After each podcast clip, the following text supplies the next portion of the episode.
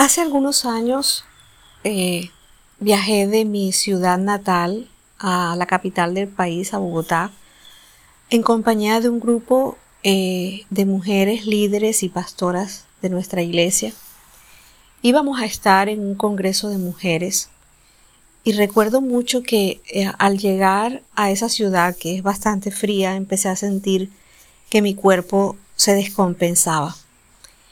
Y empecé a sentir mucho dolor en mis pies y mucha hinchazón. Me costaba mucho trabajo caminar. Indudablemente que no era una afección nueva, pero cuando el brote aparece, y sobre todo en una ciudad tan fría, te ataca con más fuerza. Fue un tiempo muy difícil para mí. Sin embargo, al día siguiente, en la mañana, que tuve la oportunidad de estar sola en la habitación del hotel, empecé a orar y a preguntarle al Señor por qué me sentía tan mal. Pero de pronto, como una luz, llegó una respuesta a mi mente. Y en medio de la oración me paré, en medio de ese dolor que yo sentía en mis pies, me levanté e hice esta pregunta. Enemigo, ¿tú por qué quieres detenerme? Y a partir de ese momento, mi oración adquirió un tono diferente, porque aún en medio de la debilidad de mi cuerpo y de mi ánimo, entendí que estaba siendo atacada en ese momento por un enemigo común. Él quería detenerme, porque a la semana siguiente yo iba a ser conferencista en la ciudad de Cartagena en un congreso de mujeres. Entonces la pregunta es, cuando esas circunstancias vienen a tu vida, cuando sientes que hay un enemigo que quiere atacarte, ¿cómo reaccionas? Dice la palabra en Primera de Pedro, capítulo 5, versículos 8 y 9, practiquen el dominio propio y manténganse alerta. Su enemigo ronda como león rugiente buscando a quien devorar. Resístanlo, manteniéndose firmes en la fe, sabiendo que sus hermanos en todo el mundo están soportando la misma clase de sufrimientos.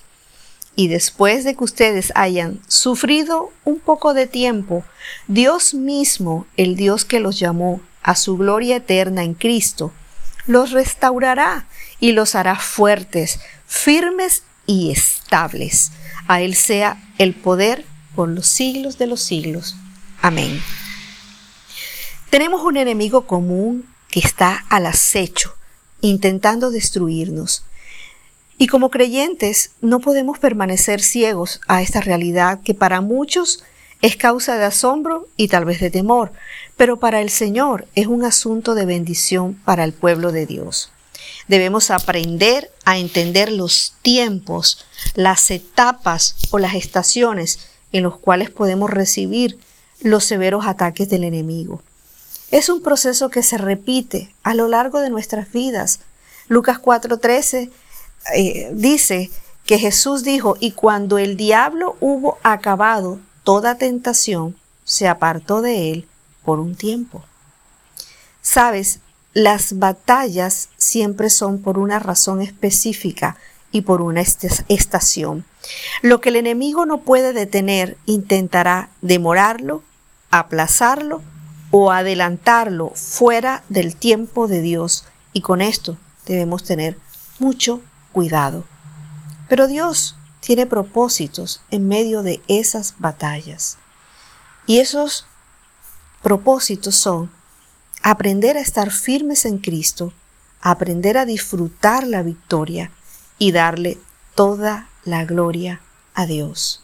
Sí, indudablemente que a lo largo de nuestras vidas como creyentes vamos a tener severos ataques del enemigo y nos atacará en muchas áreas pero siempre ten pendiente que debes resistirlo, que debes levantar tu voz de manera firme y decirle por qué quieres detenerme. ¿Sabes? Mayor es aquel que está con nosotros que el enemigo que quiere devorarnos. practica la fe, el dominio propio. Mantente alerta, resístelo y mantente firme sabiendo que no estás solo en esto, porque después de un poco de tiempo Dios mismo, el Dios que nos llamó, nos restaurará y nos hará fuertes, firmes y estables. Dios te bendiga.